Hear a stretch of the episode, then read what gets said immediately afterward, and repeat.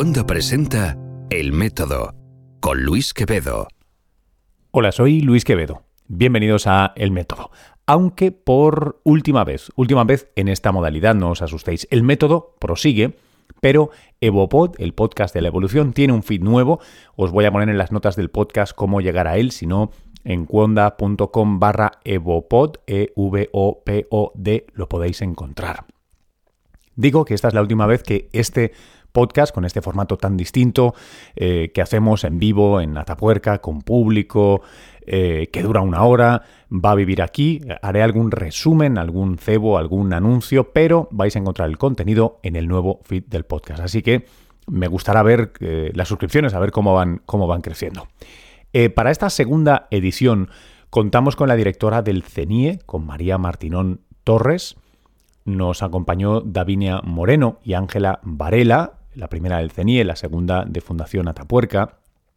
Y además tuve el lujo de eh, traerme a un amigo desde Madrid, que se dio la paliza de subir y bajar en el mismo día a Burgos, y es, eh, y es Paco Zoico Francesc Gascó, el, el célebre divulgador y youtuber de todas las paleocosas, que pues se remangó y se juntó con estos locos de la evolución para charlar sobre, sí, un poco de ciencia, responder unas cuantas preguntas de escolares que vais a alucinar.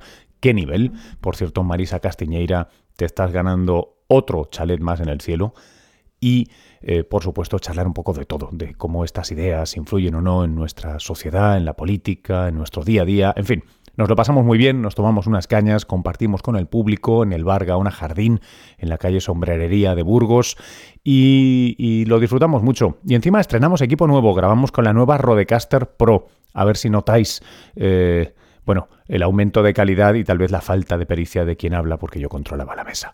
Sin más, muchas gracias. Os, pido por favor que ya que es un podcast que arranca, un proyecto que arranca, lo compartáis mucho, eh, le deis muchas vueltas por internet y así entre todos pues, pues le damos un espaldarazo a esto que lo hacemos eh, pues por amor al arte, amor a la ciencia, amor a la evolución y a ser posible para entreteneros y satisfaceros un rato. Hasta ahora. Muy bien. ¿Que estar así todo el rato? ¿Eh? No, podremos cambiar de mano. Cuando vayas a hablar, puedes cambiar de mano. Depende, ¿qué te pesa más, si la, caña o, o el micrófono? Pues por ahora el micrófono. Hay que llenarla. Sí, sí. Bueno, familia, bien, bien, bienvenidas y bienvenidos a todos los que participáis en esta segunda edición. Eh, estamos, estoy muy emocionado y, de verdad por tener aquí a, a, María, a Paco, a Davinia. Ángela se nos va a unir después y por estar repitiendo por segunda vez aquí en el, en el jardín, en el Gaona Jardín. Eh, gracias a todos los que lo hacéis, lo hacéis posible. Ya sabéis que esto será una hora aproximadamente de conversación eh, bastante relajada eh, de algunos temas evolutivos y las cosas que os apetezcan tranquilamente. Yo le había prometido a María que le enseñaría un guion porque no le había llegado y lo voy a hacer. Lo tengo aquí, ¿eh? no te preocupes. No pasa nada. Es un guion, es un guion súper fácil. Un guion súper fácil en el que dice, uno, presentación. Bien. después, después, alucina, tiene la presentación a María, pero uh. fíjate, las presentaciones en este podcast no las hago yo, sino que lo que digo es, María, ¿tú cómo te presentarías? Para alguien que, que no te conozca, porque tenemos ahí una cámara y lo escucha gente que no necesariamente eh, nos conoce a todos. Me pongo ya a ello, ¿no? Bueno, pues yo soy María, creo que se notará que soy gallega. y bueno, soy paleoantropóloga, me, me, me, gustan los huesos y me gustan, decir, al final no solo los huesos, sino me gustan los humanos, me gusta el ser humano, me gustó siempre, me gustó ya cuando arranqué a estudiar medicina, que me pareció pues la mejor manera, como cuando eres pequeño y destripas el juguete y el muñeco para ver cómo es por dentro y comprenderlo, pues ese fue mi interés primero con, con el ser humano. Y después esa curiosidad me llevó a querer conocerlo más atrás y más atrás y me llevó a la paleoantropología, al origen de todo esto que dicen que nos hace humanos. Y soy eso, paleoantropóloga gallega con interés eh, forense, pero también en, el ámbito paleantropológico eh, y, como gallega voy a decir ciudadana del mundo. He estado en muchas partes, he sido migrante, eh, me siento en casa en muchos sitios, que es lo bueno que, que tenemos los gallegos, que hacemos patria, la llevamos puesta y me, he sentido en casa en mi tierra, me he sentido en casa en Londres, donde he estado en el University College London dando clase y sigo ahora afiliada allí, soy catedrática honoraria allí y me siento en casa en Burgos, que voy a decir es mi casa porque uno es de donde nace y de donde pase y aquí tengo a mi familia, mi familia se ha desarrollado aquí y es donde estoy ahora, pues en, el, en, la dirección del Centro Nacional de Investigación sobre la Evolución Humana, CENIE, que para mí también es casa porque es el lugar donde empecé eh, mi trayectoria profesional, pues el, el, primer lugar en el que trabajé, o sea que pues un Ay, poquito eso, es. Eso no me lo había planteado nunca, o sea, tu primer curro, tu El primer primero, fue exactamente. Aquí, eso tiene que tener un, un, una interpretación freudiana muy interesante. no sé si tiempo. quiero saberla, pero sí, eh, es un lugar muy especial, con muchísimo potencial, en el que me he sentido en diferentes etapas de mi vida muy realizada y una de ellas es ahora, desde luego. Qué bonito. Pues muchas gracias, María, por, por, por acompañarnos ahora. Ahora me gustaría que, que eh, Francesc, que Paco Zoico se presentara eh, para los que tenemos más de para los que no somos youtubers eh, ni consumidores de YouTube fuerte, los que peinamos canas. Ajá. Vale. somos los únicos que te conocemos. bueno, pues eh, yo soy paleontólogo en este caso. Eh, puede que sea el que más cosas más antiguas estudie de, de, la sala, porque en mi caso estudio dinosaurios. Hice mi tesis con temas del finales del Jurásico y ahora estoy con finales del Cretácico. También me gustan mucho los huesos, solo que en mi caso, bueno, también tiene relación, porque tú hablaste de, de abrir para descubrir qué había dentro desde pequeños con juguetes y demás. Sí. Y, y, luego a la hora de estudiar medicina, yo soy el terror de los conservadores, soy uno de los terrores de los conservadores porque me dedico a paleohistología, con lo cual corto los huesos para eh, estudiarlos al microscopio. Pero mi mayor, eh, mi mayor actividad es como divulgador científico. Eh, tanto en creación de, de contenidos para exposiciones y demás, como en redes, YouTube y ese tipo de cosillas. Así que eso, el de los dinosaurios de la sois, sala soy yo. Sois todos, sois todos muy humildes. María ha dicho lo del CENIE como al final de todo, en plan afterthought, y, y tú eres un, un, una estrella del YouTube, lo dices en plan de, bueno, ya hago, ya hago cositas en YouTube y... Bueno, es que está yo, muy bien. Está yo muy siempre he considerado que YouTube es una herramienta para, para seguir haciendo mi trabajo realmente, que es comunicar ciencia. No, no puedo ponerlo como estandarte de lo que hago. Y de eso, y de eso luego os quiero preguntar, diciendo una sola cosa en serio, eh, luego sí os quiero preguntar de esto porque creo que eh, todos ejercéis mucho en, en, comunicación de la ciencia y creo que es una cosa muy, muy importante. Davinia, sí. preséntate, sí. porfa. Ya me toca. Sí, es tu turno. Bueno, pues yo en mi caso no estudio huesos, aunque inicialmente cuando empe empecé la carrera era el objetivo que tenía, yo quería ser paleoantropóloga. Pero bueno, al final la vida te va llevando por otros derroteros y acabé estudiando los granitos de cuarzo en los que se incluyen, en los que encontramos lo, los huesos que más María que, que francés, porque ya se va un poco lejos, son muchos millones de años y eso con la técnica que yo utilizo no se puede datar. Pero los huesitos que encuentra María sí. Entonces, bueno, yo soy geocronóloga, trabajo en el CENIE, así que tengo aquí a mi jefa, esperaré que no, no decir nada que se enfade. no, es broma.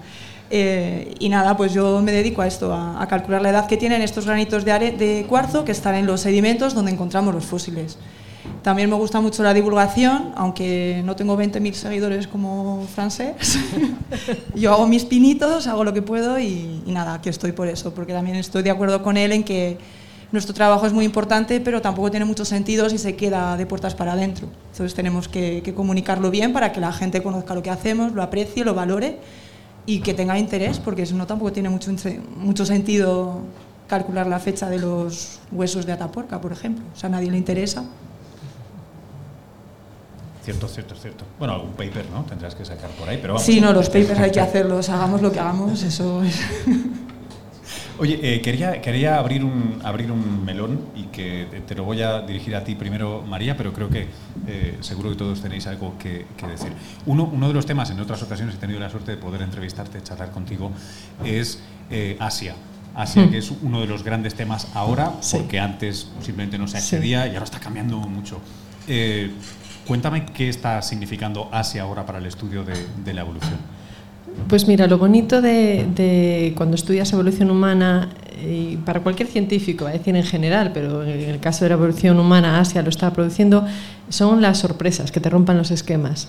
Es muy bueno que a los científicos se les recuerde que trabajan con hipótesis y que esas hipótesis eh, tienen que estar abiertas. Tú propones una explicación de la realidad que tú tienes que ser el primero que tiene que comprobarla y testarla con las evidencias, ¿no? Un poco predecir, o como decía Simpson, posdecir lo que pasó, ¿no? Y entonces esta es un poco la, la idea y lo maravilloso que tiene en el ámbito de la evolución humana, que fue una historia que siempre se contó un poco desde un punto de vista africocentrista. El hecho de que nuestra especie, Homo sapiens, pues tenga un peso importante en su origen el continente africano, parece que nos ha llevado a pensar que todo lo importante en el ámbito de la evolución humana en los últimos, me voy a referir al género Homo, que se queda un poquito joven para francés, pero en los últimos dos millones de años, ¿no? diríamos que parece como que todo lo importante ha tenido que suceder en África. ¿Qué pasa? Eh, hablabas tú de un melón, abrir el melón.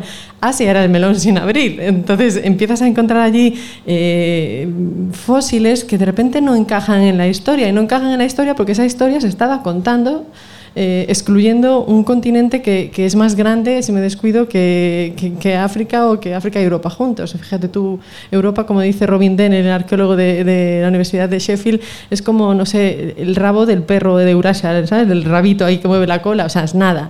¿Qué pasa con, con Asia? Que Asia está desplazando como el centro de la explicación de muchos mm, periodos importantes. En, por particular, el, el, caso del género de, de, nuestra especie, de Homo sapiens, estamos viendo que Asia nos dice que hemos salido antes de lo que creíamos. O sea, que ya hay Homo sapiens en, en, en Asia antes de esos 50.000 años que parecían casi un dogma, que había que no, antes de eso no hay ningún Homo sapiens fuera de África. No es verdad.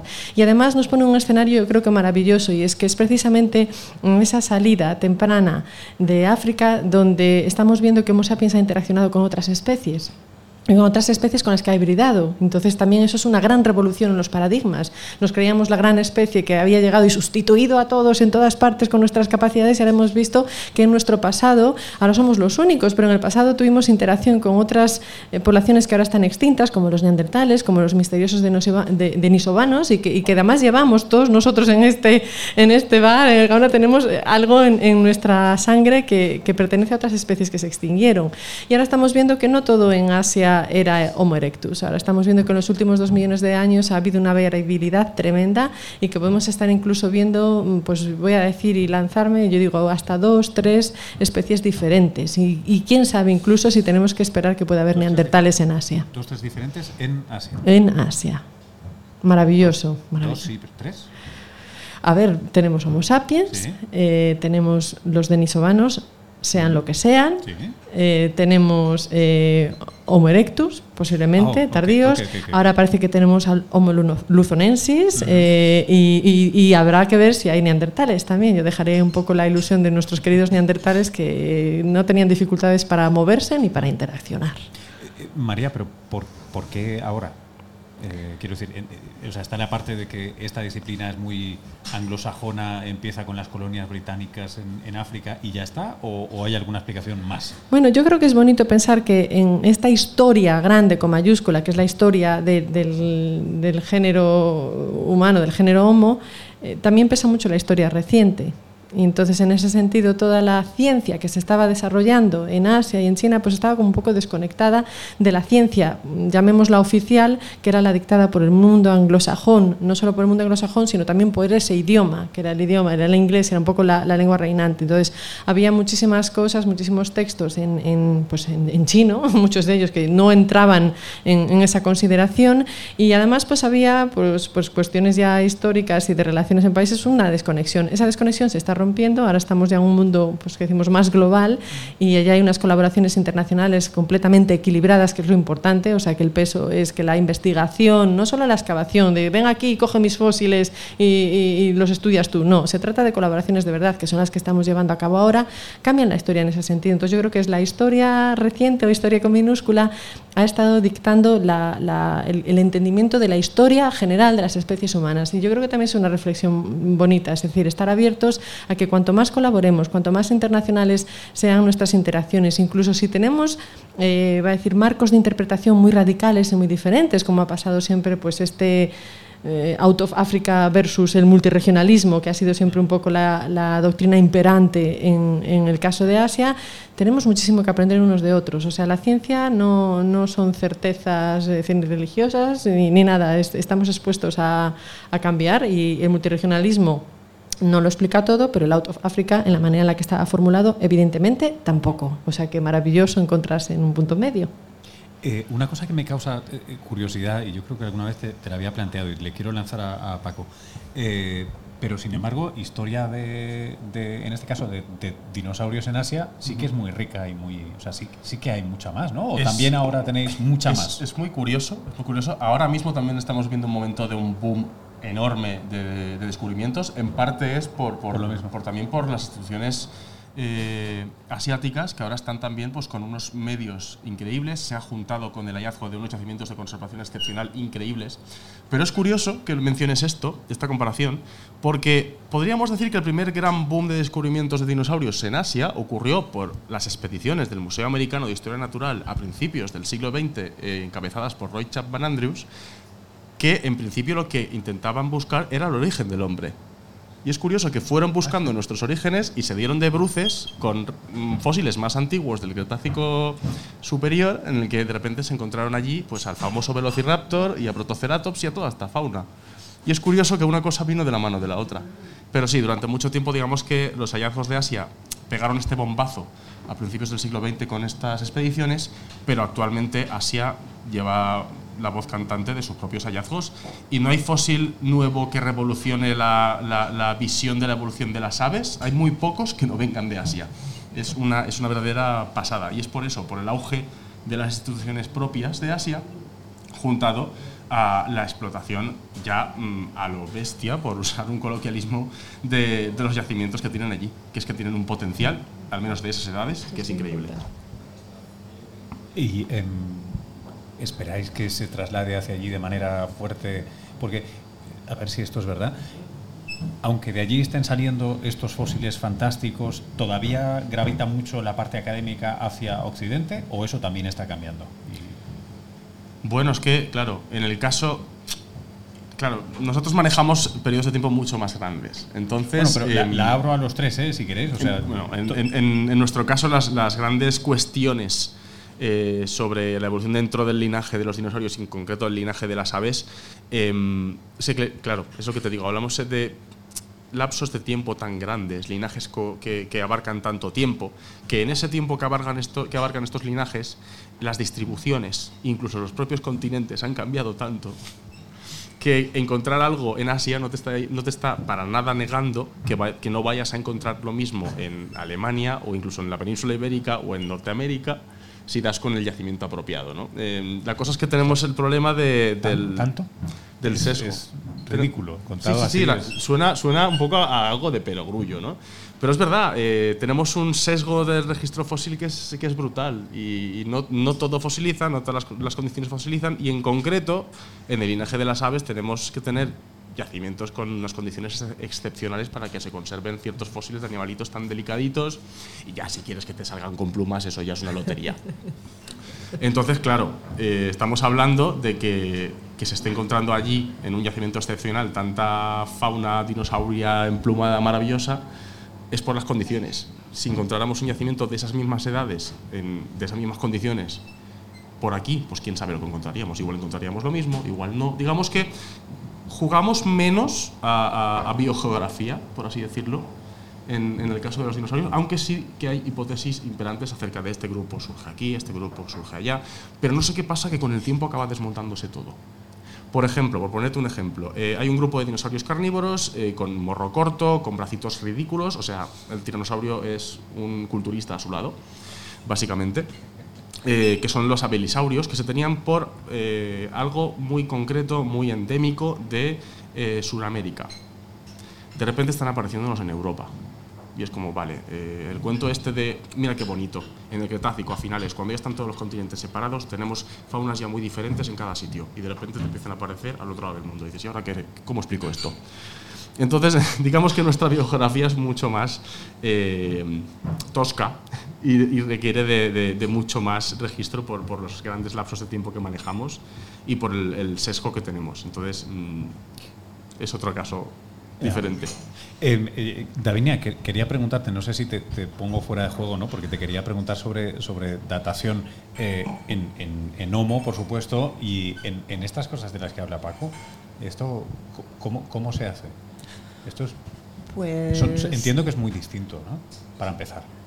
No necesariamente. Los métodos de datación tienen rangos de aplicación muy diferentes y hay algunos que, bueno, pues que no te permiten datar más allá del cuaternario y otros que sí. ¿Que para los inútiles? que para los inútiles. Yo. Yo, hombre, yo no te considero inútil, pero simplemente eh, a lo mejor poco conocido sobre este asunto, pero de ahí a inútil. Millones de años, por favor. Sí, no, bueno, pues eh, por ejemplo en el cuaternario eh, tenemos una serie de métodos de datación que nos pueden... No, en serio, que no sé qué es el cuaternario. ¿No sabes lo que es el cuaternario? No, no, me lo sé de memoria. El periodo cuaternario es el último periodo del sistema de, en el que se organiza el tiempo geológico de toda la historia de la Tierra y abarca los últimos 2,6 millones de años. Gracias. ¿Vale? Entonces yo siempre hablo del cuaternario porque como trabajo en, en, arqueología es como el periodo en el que aparece Homo, en fin. Los dinosaurios evidentemente son anteriores, son del Mesozoico. Y bueno, estamos hablando de como mínimo 65 millones de años, que es cuando se produce el límite KT, el límite cretácico terciario, que es cuando se extinguen los dinosaurios. Eh, ahí, por ejemplo, hay muchos métodos que utilizamos en el cuaternario en estos últimos 2,6 millones de años que no se pueden aplicar, pero sí que hay otros. Por ejemplo, el potasio-argón es un método de datación que se puede utilizar, eh, pues de hecho es el que con el que se ha utilizado es el que se ha utilizado para datar la edad de la Tierra. El potasio, no, el uranio plomo es el que se ha utilizado para datar la, edad de la Tierra, pero con el potasio argón también podemos eh, datar muchos millones de años la condición para poder utilizarlo es que haya niveles volcánicos. Si tenemos un yacimiento con dinosaurios en el que hay niveles volcánicos, podríamos datarlo. Si no lo hay, pues tendríamos que buscar otro método. Los métodos de datación no son mágicos y no son, venga, pues siempre se puede aplicar este. Tenemos que elegir pues, en función del yacimiento, en función del material que, que tenemos disponible, en función de la cronología que creemos que puede tener ese yacimiento, pues tenemos que elegir entre todos los que, existen a ver cuál es el que mejor se, adapta a esas condiciones. Y si podemos aplicar más de uno, pues mejor.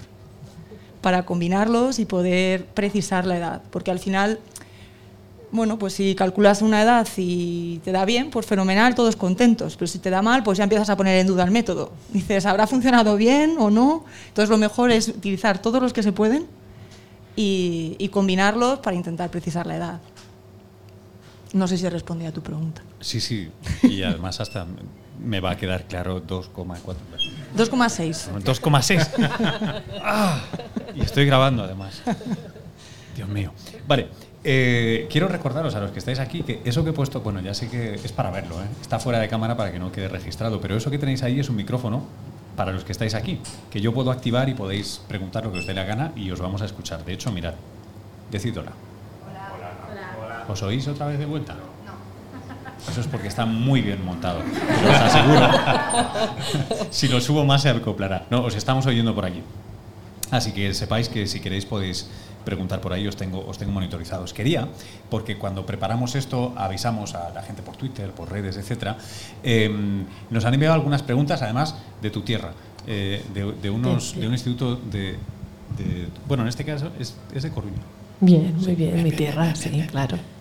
Entonces, eh, quiero que escuchéis esto. Yo no sé las preguntas, solo sé que las han enviado, así que vamos en frío. Venga. sé que son los alumnos. Vamos a ver qué tal. Lo envían los alumnos Vamos a ver. Marisa Castiñera. Ah, Atentos a ver quién da. Sí, Hombre, es buena. Faltaría más. No se portará mal. No se portará mal. Bueno, voy a poner de uno en uno, que además los chavales hablan rapidísimo. A ver, a ver si la oímos bien. Si nos diferenciamos muy poco en nuestro genoma, ¿qué determina que dos especies sean diferentes? ¿La genética o la morfología? Van duros, ¿no? Los niños. Caramba. Eh, es una señora pregunta que no sé si yo habría hecho estando en el instituto, la verdad. Sí, señora. hay, que, hay que darle enhorabuena a la profe, eso digo yo. Esta es la primera, pues que sepáis que tengo cuatro, así que ahora empezáis a sudar vosotros. Yo me apunto lo del 2,6. ¿Eso, es que, ¿Eso es que me toca a mí? Sí, venga. Eh, es, que, es que, claro, han tocado el, concepto de especie, que creo que puede que sea de los peores temas de los que hablar en biología porque nadie nos ponemos de acuerdo. Y nosotros, por ejemplo, tenemos el problema de que no podemos eh, secuenciar el ADN de nuestros bichos, con lo cual no queda más que fiarte del criterio morfológico. Y hace un momento mencionaba el sesgo que tenemos de que no tenemos tanto registro. Por ejemplo, yo ayer acabo de llegar de un congreso de, paleontólogos y yo le, comentaba a un colega que estudia foraminíferos, que son unos, unos protistas con caparazón del zooplancton, le, le comentaba, no te quejes tanto de que no son mediáticos y no tienen tanto interés mediático y de cara al público los foraminíferos porque tú puedes hacer ciencia de verdad. Tú tienes un tamaño muestral sobre el que aplicar estadística. El tamaño muestral de mi tesis doctoral fue de dos. Entonces, dos ejemplares y no estaban completos. Entonces, claro... Eh, eh, qué, miserable la vida. Imagínate, tú tienes tu, tu, medio dinosaurio o tu cuarto de dinosaurio o tu cuarto y mitad y, claro, tienes ahí tus huesos y tienes que fijarte en la anatomía y ver si realmente se distingue de los, de los ya conocidos para establecer un género o una especie.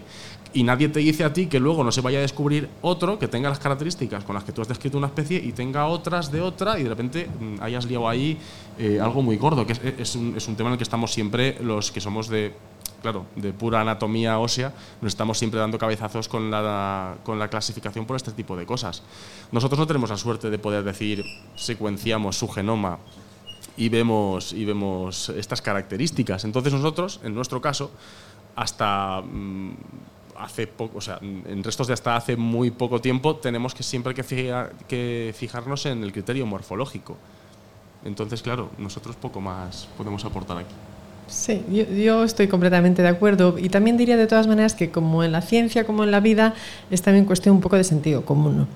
Es decir, eh, evidentemente el concepto de especie, de especie biológica, que es el clásico que hemos utilizado, tiene una, tiene una dificultad grande de aplicación en la paleontología, porque nosotros no vemos a esos animales vivos, no vemos si son capaces de tener descendencia fértil, entonces sobre todo nos basamos en la morfología y en la medida en la que podemos, pero claro, siempre es muy limitada en el comportamiento. Entonces, tenemos que tener un poco de sentido común el sentido de, ¿somos capaces de reconocer si hay un grupo más o menos homogéneo, coherente, que eres capaz como de distinguir de otro.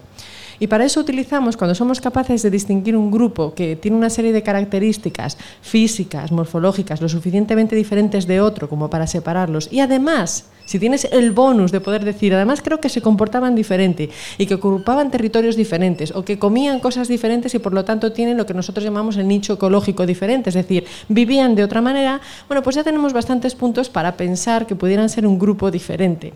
Y es un poco lo que jugamos. El concepto de especie es un concepto que en paleontología se tiene que utilizar como categoría útil, es decir, entendámonos sobre qué estamos hablando. ¿Somos capaces de reconocer algo lo suficientemente distinto o no en, su global? Y con eso decimos, pues creemos que hay una especie. Ahora, sentido común, pelearnos y decir, no, es una especie, no, es una subespecie. Yo no lo sé, ni tú tampoco, o sea, que ni el uno ni el otro. Es decir, pongámonos un poco de acuerdo en decir, pero somos capaces de reconocer que este grupo es diferente y tiene una serie de características que lo diferencian de otro. Bueno, pues si tú le quieres llamar eh, Homo sapiens neandertalensis, Homo neandertalenses, pues mira, no nos vamos a pelear, pero, pero bueno, creo que hay una serie de argumentos, por ejemplo, en el caso de los neandertales, como para creer que son lo suficientemente diferentes de otros. Y luego eh, es cuestión también, iba a decir, de grado de, que tú le des de, importancia a la diferencia. ¿no? Eh, muchas veces dice la gente, bueno, pues se podían cruzar. Y yo, mira, también todos los Homo sapiens somos de la misma especie y no te cruzarías con todos. Es decir, hay variabilidades de aspecto físico, de comportamiento, de humor, de personalidad y, de hábitos, voy a decir, y, y, potencialmente, genéticamente es viable y no lo haces. Pues si a eso le sumas que una especie, por muy parecida que sea morfológicamente, hay una serie de atributos que no y no podemos ver, es decir, pues que una especie sea diurna y la otra nocturna, o y ya en los hombres diría personalidad, carácter, no sé. Iba a decir. Aquí codificamos religiosamente. Bueno, y, religiosamente, pues todo ese tipo de cosas, pues a lo mejor hacen que, que incluso siendo la misma especie, pues iba a decir, no nos cruzamos alegremente. Pues entonces lo mismo que todo tiene que ser, los grados de diferencia son muy relativos. Y entonces eh, yo diría, abogaría por un poco de sentido común, por, la, por buscar términos comunes que sean útiles para, para referirnos a un grupo. Es decir, yo creo que es una especie yo no, bueno, pero, pero lo identificamos. Pues ahí adelante, ya, ya es útil en, en la discusión. Vamos, ¿no? Tener un, un idioma común que nos entendamos emisor y receptor al estar hablando de algo. Em, no sé si va a tener sentido esto, pero eh, para donde hay evidencia genética, eh, ¿nos podemos circunscribir o tendría sentido circunscribirnos principalmente a la evidencia genética y por tanto rebajar un poquito la importancia de la morfológica, del nicho ecológico, etcétera? ¿O, o no? ¿O sostienes que son tres patas para sostener esto?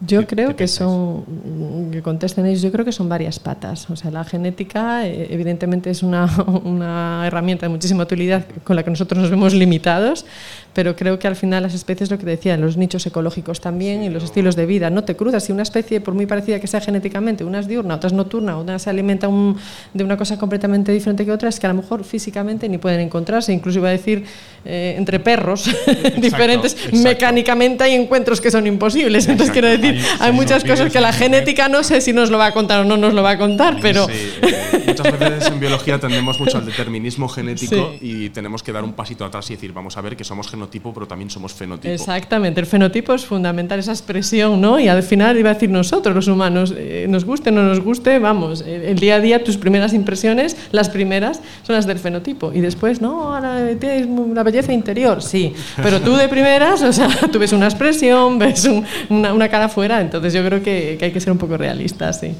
No, no, vais chequeando el genotipo de la gente por aquí. No, no, no. Llegará, ¿eh? Llegará un momento, yo creo en el futuro, ¿no? Que podrás hacer pum, tiene y te dirán ese terror, ¿no? Es distopías. Nada, tiene enfermedades, no, este no sé qué. Te... ya verás, madre mía. Un poco Black Mirror, ¿no? Como... Qué miedo. es un, es un, sí, sí, es un poco Black Mirror. Sí. No, bueno. no sé, yo esto de Black Mirror no lo he visto. Eh, pues es muy interesante. ¿Sí? ¿eh? Sí, es, es, una serie, es, una serie, es que una plantea serie. Ah. situaciones distópicas que tienen que ver con tecnología. Bueno, pues sí. Me, me, pues me podría imaginar una situación así futura, ¿no? De enséñame tu genotipo primero. ¿Te gusta mi genotipo? ¿Has visto qué genotipo? Acaba de entrar un genotipo en este bar. Que... bueno, le vamos a hundir el bar a Manu si seguimos haciendo chistes de estos. bueno, vamos a escuchar a otro de los alumnos a ver qué, qué tiene que decir. Esto ha, lo ha dejado bien alto. Uy, perdonad. Le, le doy al play, que es una cosa que hago a menudo. ¿El ser humano salió de África solo por encontrar recursos o también por una razón de curiosidad? ¿Por qué se dice? Venga, Daniela, lánzate, lánzate. Uy, es que yo en estos temas no soy tan no experta como los que tengo aquí al lado. no sé, yo esto ya es mi opinión, ¿eh? no, no está basado en datos científicos. Yo creo que el ser humano salió de África por curiosidad porque es, está en nuestros genes, ¿no? El descubrir nuevos hábitats, moverse, explorar, descubrir nuevas zonas. También imagino que a lo mejor la presión, eh, pues, pues por los recursos, quizá también influyó y estoy segura de que lo hizo, pero yo creo que ambas cosas podríamos ponerlas en, el mismo, en la misma balanza. Yo, yo, siempre que escucho esa, ese tipo de pregunta, que es, que es muy habitual, siempre me planteo si es una mala pregunta. Eh, ¿Cuál? Eh, no estoy seguro de que nadie saliera de ningún sitio. ¿no? Ese, es, ese es un punto de vista nuestro sí, cuando actual, escribimos libros actual. de historia. ¿no? Sí, es como... Eh, la gente no va a ningún sitio casi nunca. No, no, no sé la gente se mueve. Yo creo que la, la, gente se mueve y, y va caminando y, y, va llegando y se Es va aquello- instalando y al final nosotros, como nosotros ahora lo vemos todo desde Empiezas, nuestro... te lías, merienda, cena. Sí, y al final acabas en otro continente, eso es. Cuando quieres. Y al final lo que te das cuenta, estás en Asia o estás en Europa. Yo no iba a salir esta noche y acabo fuera de África. ¿no? Pues. Yo creo que eso es una visión muy actual, ¿no? Porque nosotros tenemos el mundo organizado en continentes y creemos Claro. que, bueno, pues que nosotros estamos en el centro del mundo y que África está como allí y, y vinieron de África hacia nosotros. No, yo creo pues eso, que, que la curiosidad por conocer cosas nuevas y por explorar es algo innato en nosotros. Lo vemos hoy en día, las exploraciones que ha habido, o sea, las expediciones que se han hecho durante toda la historia de la Tierra, de la, de la, o sea, de la humanidad. Es ese afán por descubrir, por descubrir nuevas tierras. Y yo no sé por qué tendríamos que hacer una diferencia entre nosotros y lo que ocurría hace un millón de años o hace dos millones de años. Yo creo que estamos muy constreñidos por, eh, cuando hablamos de dispersiones de viajes, por los mapas con flechas, ¿no? que parece Sí. como hay una dirección. Y un poco constreñidos también por los destinos de verano de las agencias de viajes. ¿A dónde quieres ir? Ahí no, que ya he estado. No. O sea, a lo mejor, y eso es muy difícil representar gráficamente, los, los grupos y las especies se mueven más que decir movimientos expediciones, son expansiones. Es decir, si tú tienes un grupo lo suficientemente grande, pues pasa, debe decir, hasta en los núcleos de las ciudades, ¿no? Aquello que era periferia ya no lo es, ¿no? Se va englobando, te vas extendiendo, ese radio de ocupación es mayor y seguirá creciendo si las condiciones te permiten crecer a un nivel que es todavía mayor y no hay ninguna barrera que lo impida, que digas, pues es que aquí es inhabitable o aquí no puedo o aquí tengo una tribu que me lo impide o un animal con... Entonces, es un poco más la idea de la expansión. Entonces, no es un destino de verano, no es eso, mi misión es llegar a Europa, no, es, eh, decir, es esa capacidad de adaptación y cuando una especie tiene la capacidad de adaptarse a un territorio nuevo, pues yo creo que de manera natural se irá expandiendo y lo irá ocupando. Un poco ese el, tema, pero bueno, eh, no, no, son militares, ¿no? En marcha, vamos allí a llegar a, a medianoche. Pero, pero, sí que es cierto que cuando se representa popularmente, eh, muchas veces se busca explicar eh, una narración muy lineal en la que te, imaginas eh, una carrera de relevos por la costa de, Asia, la India, para hasta llegar a, Australasia, ¿no?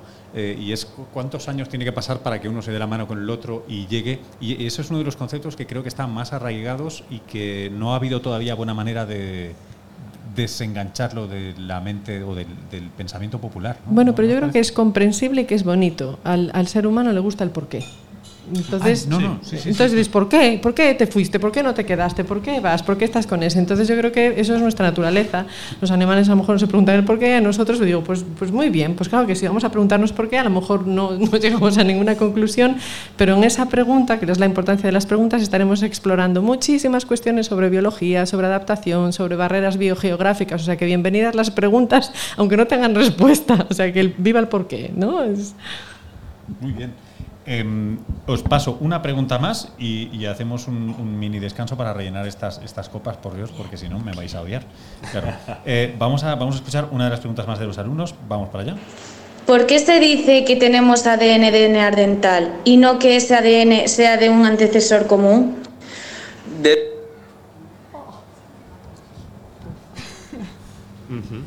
Completamente de acuerdo. yo me voy a poner una Dile, esa, esa chica que nada, que se dedica a esto, me parece bien, me parece bien. Eh, eh, dile que tengo la misma pregunta.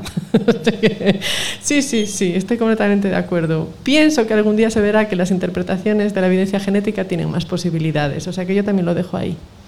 No sé siempre si está tan claro que un ADN determinado es por mezcla con un grupo o puede estar reflejando algo ancestro. La posibilidad está ahí y bravo por esa alumna. Que estoy de acuerdo. Sí, señor. Muy bien, muy bien. Vale, hacemos un medio tiempo aquí. Vale. ¿Rellenamos? Vale. Venga. Rellenamos.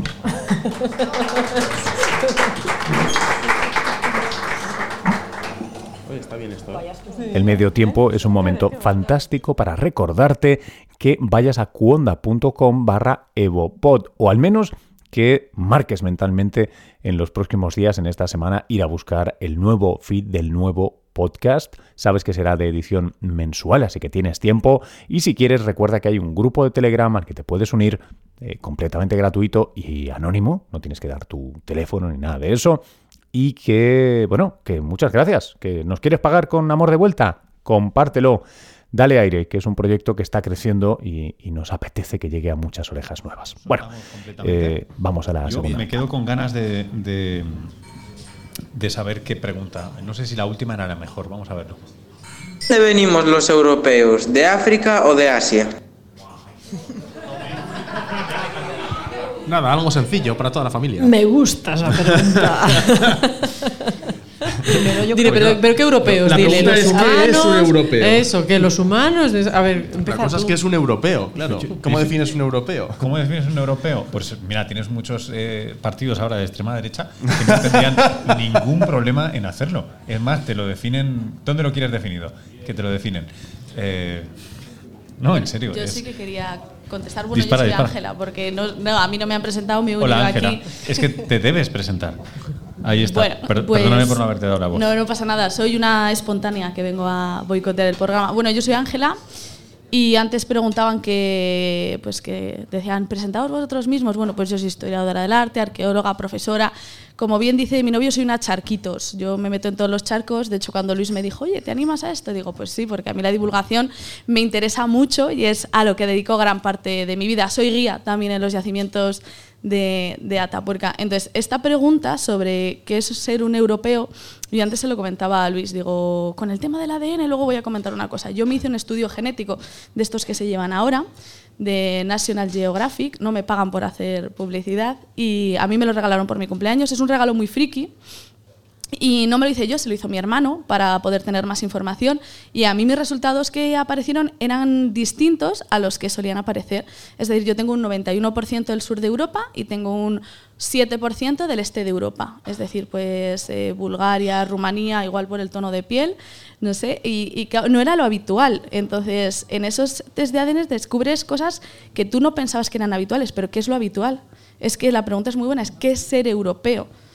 Es decir, nosotros somos europeos en la medida en la que hemos nacido aquí, pero, pero también ADN de esta gente europea está, por ejemplo, en Sudamérica, por poner un ejemplo. Entonces, a mí me parece que es una pregunta tremendamente complicada, muy dentro del hilo de, de lo que han estado preguntando los alumnos de, de Marisa. Es que son telas estos alumnos, ¿eh? Sí. Me, me, me parece... Estela Marisa. Es, es, sí, ella, ella, ella, ella, es, ella, es, ella es una caña. Eh, y, lo, y, luego, eh, corregidme si me equivoco, pero también podría uno argumentar que, de hecho, si alguna vez hubo europeos, la mayoría murieron. Eh, al menos los hombres, ¿no? Los, la mayoría de machos europeos están eh, eliminados desde, desde, hace mucho tiempo. ¿no? Queda poco ADN de, de, los primeros europeos que hubo aquí. Que seguramente se parecía un poco a, a los que estamos aquí. Em, ¿Creéis que este tipo de información, reflexión, etcétera, eh, tendría que tener lugar o mayor protagonismo en el discurso público? O sea, me, me, lo llevo ahora a la plaza pública, incluso rozando con el tema político. Uh -huh. eh, porque esto que estamos diciendo aquí no es gratuito. Eh, ahora mismo estamos recuperando algunos discursos que son bastante chocantes eh, y que no están eh, basados en evidencia o, o, en ciencia. Me gustaría saber qué, qué pensáis de esto. Tomando a quien, quien quiera, no miro. Buah. Eh, o sea, es, estos que hemos dado ya el salto a esta parte del, del programa, ¿no? De... Sí, segunda cerveza.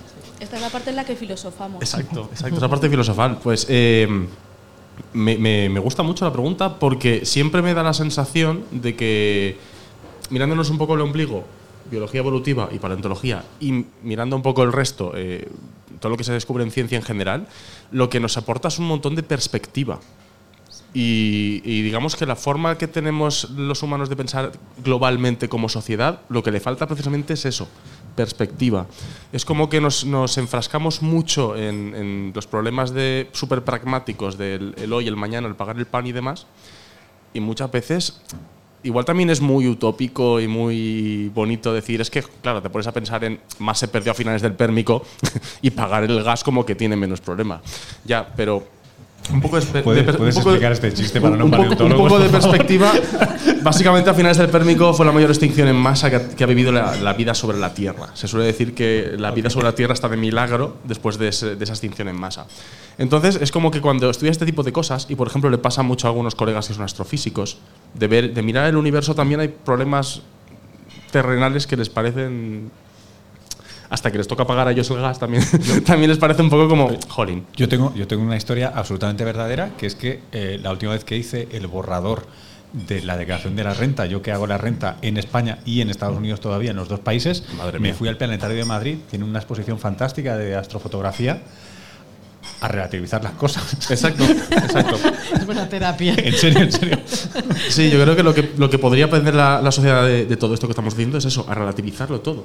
En plan, ¿por qué te emperras tanto en, en lo que es ser de un país o no es ser de un país cuando, mm. cuando no sabemos ni si somos la misma especie o no? Es, es, es fundamental lo de la perspectiva que comentas y yo creo que precisamente eh, lo que comentábamos antes también cuando hablábamos del concepto de especie, yo creo que hay una lección importantísima que tendríamos que tener pendiente y presente todo el mundo a día de hoy, y es que nuestra especie en sus orígenes hibridó con otras especies. Es decir, fue más allá de lo que se supone que son los límites biológicos de ese dogma que llamábamos especie, tuvo hibridación, tuvo hijos con otras poblaciones lo suficientemente diferentes como para haberlas categorizado en otro grupo taxonómico hubo una descendencia de la que alguien cuidó, porque si no, no tendríamos genes de esas especies en, nuestra sangre, y, y, resulta que a día de hoy la gente eh, plantea barreras y fronteras y dificultades entre humanos eh, que son culturales, que son, entre comillas, decir, artificiales, que son mucho mayores que las barreras biológicas que tuvimos en su tiempo. Quiero decir, ponemos más diferencias y más dificultades a la gente a entrar, salir de los territorios, lo que hablamos ahora de los problemas de migración y de todo. O sea, son, son unas barreras que increíblemente son mayores que las barreras biológicas que en su día tuvimos con otros grupos humanos para poder hibridar. Yo creo que el mejor tributo que se puede hacer al origen de nuestra especie precisamente es recordar que somos crisol de humanidades y que en el origen, probablemente incluso de nuestras ventajas para adaptación a nuevos territorios, fue tener esa, esa diversidad, esa variabilidad genética que nos permitía adaptarnos a territorios nuevos. Es muy triste que eso, que probablemente está en la clave de nuestro éxito, ahora lo olvidemos y, estemos en un tipo de, de, decir, de dinámica social y política de todo lo contrario, de cerrar fronteras, de cerrar barreras, de no mezclarnos, de tener miedo, cuando yo creo que en nuestra raíz, en el origen de nuestra especie, estaba todo lo contrario. bueno, al, al rebufo un poco de lo que decía María, eh, yo hace poco hice con una compañera eh, un taller sobre genética en la universidad con motivo de la Feria de la Ciencia. E hicimos un taller sobre, sobre genética, sobre poblaciones genéticas, ¿no? Eh, un poco pues dentro del ámbito de, este test de ADN de National Geographic, que de verdad que no me pagan, parece que sí, pero que no. Bueno, pues eh, hicimos un juego. Pero podrían hacerlo, ¿eh? Podrían hacerlo. Yo Hay acepto una colaboraciones, de sponsorización aquí abierta para los señores de National y las señoras de National Geographic. Gracias. pues eh, hicimos unas dinámicas eh, sobre genética. Entonces, los chavales, cada uno tenía una carta de una zona del mundo, las habíamos escogido en concreto. Y había partes del mundo que coincidían y que estaban muy alejadas, e incluso partes que tenían ADN neandertal, otras que no. Y al final del taller los chavales se daban cuenta de que en realidad no somos tan distintos. Les pusimos además un vídeo que ha sido muy famoso, un vídeo en el que a unas personas les reunían en una sala y había una persona a la que le decían, ¿tienes alguien a quien odies? Una, ¿Alguien de algún sitio que odies? Y decía un británico, a los alemanes, no me gustan los alemanes. Y al final le salía ADN alemán. Es decir, pues que nos demos un poco cuenta que en realidad los límites no son tantos y de hecho en evolución humana es así, es decir, era lo que decíamos antes, ¿cómo dices si una especie humana es una en concreto o es otra? Es decir, es que los límites pues en ocasiones son muy difusos y con el tema del ADN pues parece que son más cercanos, pero aún eso no lo tenemos tan claro. A mí me parece que, que todo esto al final es educación, porque si tú pones en una habitación a niños pequeños de diferentes culturas, de diferentes religiones, ellos no se fijan en si la niña de al lado lleva un pañuelo o si es negra o si es india, ellos simplemente juegan juegan entre ellos, porque está en nosotros el relacionarnos. Sin embargo, si en la misma sala metes a sus padres, bueno, en la misma sala no, en la sala de al lado, metes a sus padres, eh, vas a observar un comportamiento completamente diferente. Van a separarse, porque a mí no me gusta el musulmán, a mí no me gusta el otro porque es negro. ¿Y qué ha pasado entre los dos grupos? Pues que han pasado años. Ha habido un sesgo cultural que se ha impregnado en nuestro iba a decir ADN, pero no, en nuestro, en nuestro cerebro, ¿no? que es algo que aprendemos desde niños. Nos están diciendo desde pequeños que ese no, ese sí, ese sí, ese no. Y lo vamos aprendiendo, lo vamos inculcando, o sea, nos lo vamos creyendo nosotros e inculcando a nuestros hijos, yo creo, ¿eh? Y al final lo que hacemos es que en la edad adulta pues eh, nos volvemos, bueno, yo no quiero incluirme en ese grupo, pero hay personas que sí, hay personas que, sí lo hacen, los que miráis al suelo. Hay personas que sí lo hacen, ¿no? Y en la edad adulta pues no quieren relacionarse con según qué grupos y como decía María, o sea, es que somos la misma especie. Es algo cultural, es algo que se nos dice desde pequeños, lo vamos absorbiendo y al final nos creemos que es verdad y, no lo es. Simplemente educación, yo creo. Eh, a, mí me gustaría, eh, yo voy a ser el borde, me voy a, voy a, voy a defender, voy a ser el abogado de Vox ahora. Em, eh, no, no hay un valor, lo digo en serio, entiendo el fondo de lo que queréis decir. Em, no estoy de acuerdo por lo siguiente. Eh, creo que lo que hizo probablemente posible que pasáramos de ser grupos eh, eh, estrictamente consanguíneos a grupos que eran un poquito más grandes, miembros no directamente relacionados por, sangre y que se impusieron en última instancia en, la dominación por el, por el espacio, seguramente en los últimos 10, 15 años o, o, igual un poquito más atrás, pero en cualquier caso lo que nos permitió ir más allá de la consanguinidad directa, tiene que ver con lo que llamas cultura o educación, pero eso es una forma de adaptación y el racismo es una forma de adaptación fantástica que nos ha hecho matar al que tiene una religión distinta, se viste distinto, se hace... Es decir, eh, negarlo porque tengamos el mismo origen genético, a mí a veces me deja insatisfecho, porque creo que hay un valor adaptativo que no tenemos por qué aceptar o que podemos reeducar, pero me da la sensación de que, de que está ahí y ahora me van a caer por todos lados. Por favor. No, no, no, no, no, no, venga, pero tira tú, tira tú, tira tú. no, yo creo que lo que, dices, lo, lo que dices tiene completamente sentido y voy a decir, incluso algo de lo que estamos tan orgullosos como la sociabilidad tiene su origen en la competencia. Es decir, somos seres animales con todas las particularidades que nuestra educación, nuestra cultura, lo, lo, no voy a decir disfrazado, pero lo ha matizado, le ha dado como un vestido más aceptable socialmente, pero en realidad es en esa competencia donde nos hacemos grupos, donde evolucionamos, donde nos adaptamos. O sea, eso pasa en el reino animal. Entonces, en esa competencia, en esa diferenciación, eh, hay algo. Pero a nivel del éxito que tenemos en las especies hay que tener una visión global. Los grupos compiten, habrá gente que encuentre las diferencias y como dices tú, este grupo mata a este otro. Pero si tú coges perspectiva y miras desde más lejos, ves que precisamente eh, yo creo que el éxito de nuestra especie evolutiva es la diversidad. Incluso desde el punto de vista genético, eh, la, diversidad genética eh, es la fuerza, la endogamia y la poca variabilidad genética es la debilidad. Es decir, las especies, y decir las poblaciones, los linajes endogámicos son los que son muchísimo más vulnerables a muchas mutaciones deleterias, a, tener problemas, a las extinciones. Entonces, entonces, esa variabilidad, esa diversidad, esa mezcla nos hace genéticamente, fuerte, genéticamente fuertes y culturalmente también.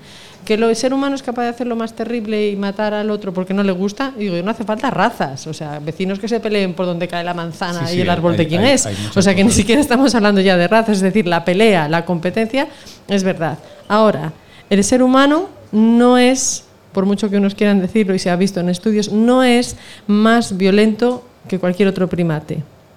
Es más violento que otros animales mamíferos no sociales, es decir, nos guste o no nos guste, la sociabilidad, tener que vivir en grupo, pues es origen de conflictos. Y entonces los conflictos los tienes cuando vives en grupo. Entonces, en general, los, los mamíferos sociales son más eh, violentos, si quieres, que otros tipos de animales.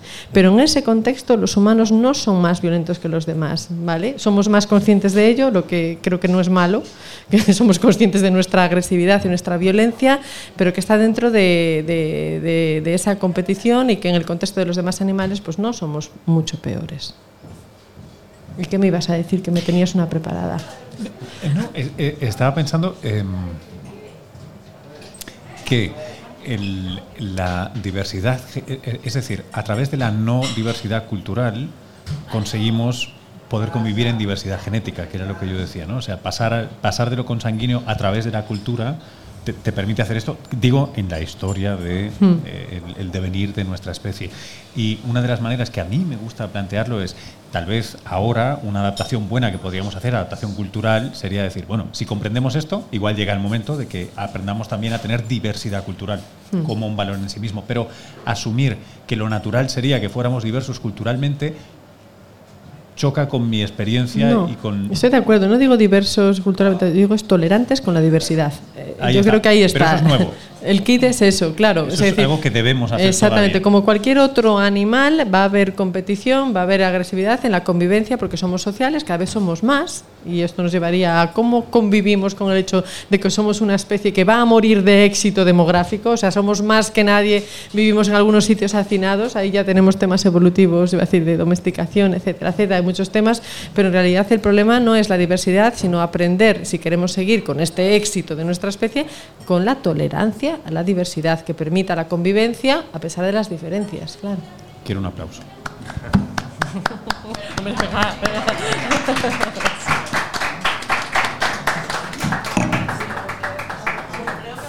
María tiene razón.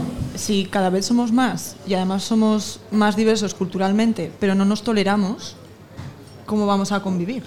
Es una bomba de relojería. Es una bomba de relojería. va a haber cada vez más conflictos y al final va a ser el, fin de nuestro propio de nuestra propia sociedad y no quiero decir de la humanidad, pero porque eso ya vendrá por otros motivos, no tiene nada que ver con la cultura, sino con el medio ambiente, pero al final yo creo que, que la clave para, para sobrevivir a este éxito demográfico que estamos teniendo pasa por la, por la tolerancia. y por dejar moverse a la gente eh, en todos los territorios, porque estamos agotando los recursos en algunas zonas del planeta que van a hacer que esas personas tengan que emigrar, porque no van a tener maneras de vivir en esas zonas. Entonces, la movilidad, la migración está ahí, va a ocurrir, ya está ocurriendo. Entonces, si no aprendemos a ser más tolerantes con esta diversidad cultural, lo que vamos a provocar es mm, conflictos graves que, van a ser bastante perjudiciales para todos. Eh, eh, Paco, sí. ¿cómo evitamos ser dinosaurios y extinguirnos? Ah, ¿Tú qué sabes de eso? Bueno, iba, iba, iba precisamente a, en mi caso, la respuesta a todo esto iba a ser por seguir un poco con mi tónica, ir un poquito más atrás en el tiempo y jugar también con lo, con lo, que acabamos de decir, de que al menos ahora tenemos la conciencia de todo esto. Igual somos evidentemente eh, una especie que se ha enriquecido por diversidad, pero que los grupos en su momento mm, les fue mejor precisamente por también cargarse a otros grupos, pero ahora somos conscientes de todo ello. También somos conscientes de que somos una especie que antes ha habido otras, eh, otras especies humanas, incluso nos somos más atrás en el tiempo y sabemos que ha habido otras especies dominantes en el planeta antes que nosotros. Entonces, por volver a jugar la carta de la perspectiva, eh, si aprendemos de todo esto, primero, que esta tierra, por mucho que le pongamos una banderita, no nos pertenece a nosotros ni le ha pertenecido nunca a nadie, que las barreras nos las estamos inventando y que los recursos no son nuestros porque no, hay ninguna escritura real en el universo que diga que son nuestros y que nos podemos ir pasado mañana al otro barrio por un accidente completamente fortuito como la caída de un asteroide, si relativizamos absolutamente todo, digamos que eh, lo de, primero, si no me pertenece a mí esta tierra, ¿quién soy yo para decir que a mi vecino tampoco le pertenece? No nos pertenece a los dos, no es que me pertenezca a mí y a él no, ya, él no, ¿no? Primero eso, y segundo, si relativizamos todo esto y somos conscientes de nuestra fragilidad, pues también tendremos unas razones para ponerle remedio. O sea, si somos también conscientes de, lo que somos, es porque ahora mismo tenemos un desarrollo tecnológico, tecnológico y científico brutal. Y ese desarrollo va también de la mano de tener herramientas para frenar nuestra propia extinción. Eh, que puede, puede, puede, pasar por precisamente eh, poner fin a malos hábitos o, directamente por buscar soluciones mucho más prácticas. Entonces yo creo que al final es todo... El conocimiento es, es digamos, el, el, el principio del fin de todo este problema, tanto de convivencia como de estar destinados a extinguirnos. Y lo decimos todo esto mientras ingerimos alcohol y veneno en una. Pero bueno, conscientemente. Menos Ángela. Ángela Ángela está con una botella de agua, pero desde la conciencia ingerimos veneno. Eh, una broma fácil que he robado de otro sitio. ¿eh? Em, y nos quedan eh, menos de 10 minutillos para dejar a esta gente cenar en paz. Em, me gustaría una última ronda de cosas que queráis decir, dejar claras o eh, o, remarcar. Em, yo, os lanzo una idea. Eh, me sorprende, me encanta y me da muy buen rollo y muy buena energía escucharos, pero como me paso el día trabajando en televisión, donde las cosas son más sucias y, animales y tal, hay una parte de mí que no que no se lo cree, que, que, como que con educación lo tenemos, que con información lo tenemos, que con más ciencia llegamos al futuro que queremos, que Em, como que hay, he desarrollado un pequeño anticuerpo ¿no? para todo esto, que es como un pequeño abogado interno, que dice, ya, pero sabes que no es así. ¿no? Eh, ¿qué, decís a, los que están un poco descreídos como yo? Pero yo creo que, hombre, a ver, obviamente estás hablando con gente que está estudiando o evolución humana o evolución tiranosáurica, entonces tenemos una perspectiva, es cierto, muy global. Y también coincido contigo en que somos la generación que más información tiene y la generación que menos lo utiliza. Es decir, hay gente que lo utiliza y hay gente que no lo utiliza para absolutamente nada. Entonces, obviamente, creo que la educación es una parte fundamental, pero también tienes que querer abrirte a ese tipo de, ideas. Entonces, yo personalmente creo que, bueno, pues que tenemos que pensar que, que, que, con educación se puede, se puede lograr, que puede costar, es cierto, pero que, que, se podría, que se podría lograr. Lo único, creo que había una pregunta del público. Creo que hay un jovencito que quiere hacer una pregunta. Yo abro la pregunta en 3, 2, 1. Ahora, acércate a ese micrófono y la tienes. Eh, hace unos años se hizo un experimento de uno se cogió a unos niños y se les y se les enseñó dos muñecas, una blanca y una negra, y se les preguntó que con cuál jugarían y eran niños latinos y todos dijeron que con la blanca. Les preguntaron cuál era la buena y cuál era la mala y dijeron todos que la blanca era la buena y la negra era la mala. Y mi pregunta es, ¿en qué momento hubo esta separación entre razas? O sea, ¿en qué momento creéis que los humanos empezaron a ver como aberraciones a las otras razas? Porque tuvo que haber un momento, no puede ser desde el principio de la existencia, porque para que seamos así tuvo que haber hibridación y para que haya hibridación tiene que haber aceptación pues, a las otras razas. Bueno, yo creo que es una pregunta súper importante y muy inteligente de lo que llevamos hablando todo el tiempo de la diversidad.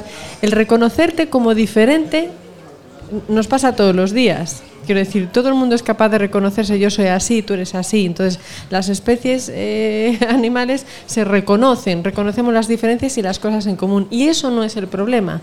El problema es ser tolerante con esas diferencias. Y precisamente ese experimento que tú estabas comentando, que alguien diga, desde el principio esto es bueno, esto es malo, en ese caso evidentemente es cultural. Entonces es un poco la historia de lo que estábamos hablando ahora también, el, poder del conocimiento y de la cultura. Es una historia terrible pensar que tú puedes decirle a alguien que, que este por ser blanco es bueno y el otro es malo, pero también tiene la otra cara de la moneda. Es maravilloso pensar el poder que hay de todo lo contrario si tú proporcionas la educación y la información necesaria. Yo siempre recuerdo una cita eh, Delibes que había dicho una vez que decir la gente que no conoce, que no sabe, es tremendamente vulnerable. O sea, es importante la ciencia, es importante el conocimiento, porque es cuando entonces tú valoras y decides, y dices, ah, no, eso no, no me lo creo, eso no lo compro, eso no vale. Entonces, yo creo que hay esperanza, porque con, con la educación, haber convencido a alguien, a veces incluso de manera subliminal, no siempre lo haces por mal, pero si estás en un ambiente en el que hay problemas raciales o problemas de, de guetos o de grupos, sin querer ya asocias que este grupo o este color de piel igual me trae problemas. Pero creo que también es importante en el otro sentido, en revertirlo. Todo es cuestión de proporcionar información.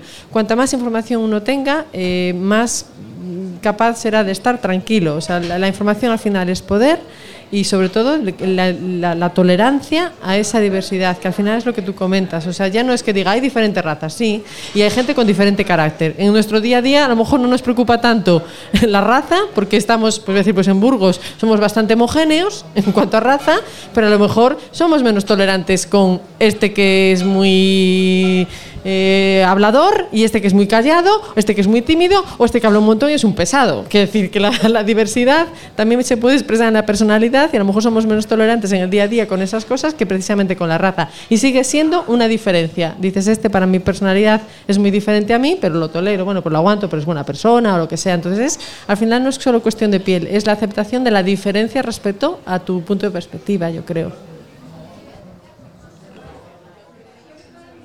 La pregunta que ha hecho el jovencito me parece que es muy interesante y yo creo que yéndonos un poco al origen del momento en el que comenzamos a tener esa perspectiva o el ser humano comienza a tener esa perspectiva más quizá racista, yo creo que somos fuertemente herederos del momento colonial, es decir, de toda la época colonial, de las colonias, y en ese momento obviamente dejamos de, de, de ser quizá más tolerantes y de obviamente tener una idea como la tenemos ahora ayudados, promovido también por los medios de comunicación, que es mucha de la, del bagaje que tenemos nosotros hoy en día, que, yo creo que son en, en, una pequeña parte culpables de que tengamos esa idea o de que en ese experimento saliera esa idea, es decir, todo lo que nos rodea al final ha influido.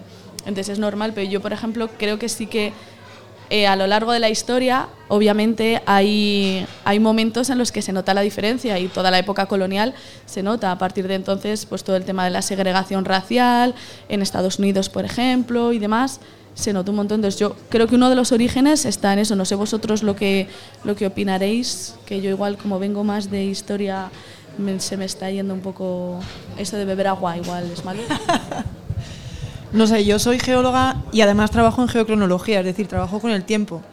Entonces, a lo mejor los geólogos vemos las cosas desde otro punto de vista por el mero hecho de tener una conciencia del tiempo a largo plazo, que yo creo que a la mayoría de la gente le cuesta imaginarse millones de años en la cabeza, ¿no? Les cuesta mucho. Entonces, claro, yo cuando veo estas cosas y pienso en toda la historia de la Tierra, en todas las especies que ha habido, en todas las especies que han desaparecido, en todas las extinciones en masa que ha habido. Antes decía Francés, bueno, pues a finales del Pérmico hubo mayor extinción en masa que ha habido en la Tierra y que estamos aquí casi de milagro. Pues claro, cuando tú sabes que en la Tierra hace 300 millones de años ha ocurrido algo así y ves que la gente se está preocupando porque vienen cuatro pateras de África y que no les dejan entrar, pues no sé, dices, me da la risa, ¿no? Es que es absurdo, o sea, es que el movimiento ya no solo de humanos, el movimiento de todos los animales durante toda la historia de la Tierra, el movimiento que ha habido de los continentes. Ahora Europa está donde está y África está donde está, pero hace 50, 60, 70 millones de años estaban todos juntos. No había fronteras. Quiero decir, no, es que es absurdo. O sea, a mí me parece absurdo esta diferenciación entre continentes, países. Es todo artificial, lo hemos creado nosotros hace que 100 años, 200, 300. Entonces, no sé, quizá es mi visión geológica la que me hace reírme un poco de esta situación que deberían a lo mejor recibir algún curso de geología o de geocronología a los políticos, como, este. como el curso de introducción a la geocronología del CENI, ¿eh? les vendría bien a los políticos para que entiendan un poco con perspectiva geológica qué es el tiempo y qué es lo que ha ocurrido en la historia de la Tierra para ver que, que, no pasa nada porque vengan dos pateras a España. Yo se lo propongo si quieres a la gente de ciencia en el Parlamento pues que por favor, elabora informes yo técnicos sobre temas importantes, pues uno puede ser, por ejemplo, Yo me presenté a, a esto para participar en ciencia en el Parlamento. Pero bueno, creo que tuvieron tantas solicitudes que la mía la desecharon. No vieron la importancia que tenía entender la geocronología para la política. Pero bueno, podemos. Déjame que empatice con los de ciencia en el Parlamento y pensar geocronología en el Congreso de los Diputados. ya, ya, ya. Es, es ambicioso, es optimista, habla bien de ti. De, de tu Yo soy ambiciosa, para que me digan que no, siempre hay tiempo. En el Congreso de los Diputados, geocronología, estamos todavía en, Sobre todo Alzheimer, en eso, eso. Tienes tiempo. Tengo tiempo. Tienes tiempo para ello. Bueno, yo no tanto, ¿eh? la historia de la Tierra me va a sobrevivir. Yo por retomar lo que decías de ponerte un poco en, el papel del abogado del diablo y que viene un poco también en relación con todo esto, porque al final estamos todo el rato volviendo a lo mismo, que, el conocimiento nos está dando más la clave de, superar todo esto, porque hay que superarlo. O sea, no, son problemas eh, reales, ¿no? O sea, nos los hemos montado nosotros, son, son, montañas, son montañas que nos hemos montado nosotros mismos, con lo cual es superarlo. Entonces, eh, en realidad nos viene bien que haya abogados del diablo en realidad nos viene bien que haya gente que sea escéptico. Gracias, ¿Por qué? Porque al final llega un momento en que los científicos, si al final nos comunicamos solo entre científicos, eh, el, discurso acaba siendo el mismo eh, y también acaba habiendo una especie de deformación de los problemas a, resolver. Eh, la comunicación al final de, de todo lo que hacemos los científicos tiene que ser al final para que llegue a todo el mundo. Y ese todo el mundo no tiene por qué tener una, formación científica. Entonces yo creo que aquellos que nos dedicamos a la divulgación científica tenemos que dar gracias, en parte, a que haya escepticismo sano y a que haya gente a la que no le valgan explicaciones que demos para buscar otras. Tenemos que seguir buscando otras, tenemos que seguir hurgando más en hacer entender a la gente lo importante que es todo esto. Porque si no llegan a entenderlo, es que aún, aún estamos perdiendo algo por el camino, aún nos hemos perdido algo porque si es tan importante realmente, si tenemos tan claro eh, esta perspectiva que tenemos nosotros sobre el tiempo geológico y, la especie humana y demás, tiene que llegar a entenderlo todo el mundo. Y si no lo están entendiendo, es que me he dejado algo por el camino en la explicación. Bueno, pues eh, me parece una muy buena nota. Eh, quiero deciros al, pelo de que ya que estáis defendiendo tanto el conocimiento, sabéis que hoy es el aniversario, en 1966 el Vaticano anunciaba la abolición del Index Librorum Prohibitorum. Eh, el mundo mejoró, a ver si hoy este podcast aporta un poquito más en este aniversario y sigue, y sigue mejorando. Em, María, ¿querías decir algo? Dar las gracias por estar ah, aquí. ya ves, ¿no? Gracias, Fenomenal. Gracias a ti, gracias a vosotros. Que mejor, no, claro que sí, genial. bueno, eh, Ángela, Davinia, Paco, Francesc, María y, y que es quien está produciendo todo esto. Muchas gracias por haber participado en este experimento de podcast. Gracias, gracias a chicos. No pierdas las ganas.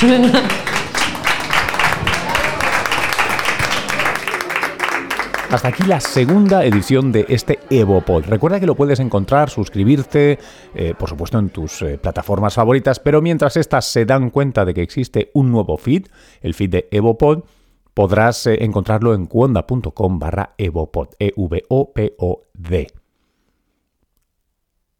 Muchas gracias por haber escuchado. Si quieres contribuir a que experimentos como estos sigan adelante, solo tienes que compartirlo efusivamente. Nunca va a costar eh, dinero, nunca te va a costar nada más que tu amor en forma de, eh, de, enlaces y de darle caña a esto para que vaya creciendo. El mes que viene esperamos alrededor del 16 de julio en plena campaña volver a subir a Tapuerca para llevar más temas. Mientras tanto, tienes un grupo de Telegram que anoto aquí las, en las notas del podcast y un correo electrónico que va a estar también en las notas del podcast para que puedas enviar tus preguntas, sugerencias, en fin, lo que te dé la gana. Muchas gracias a todas y todos los que habéis colaborado en la elaboración de este programa, al bar eh, Gaona Jardín en la calle Sombrería de Burgos por alojarnos tan generosamente y ponernos unas cañas y de verdad a toda la gente que hasta tope, hasta arriba de curro, se saca hora y media de su semana para venir a charlar, a divulgar y a compartir. Qué bonito. Hasta la próxima.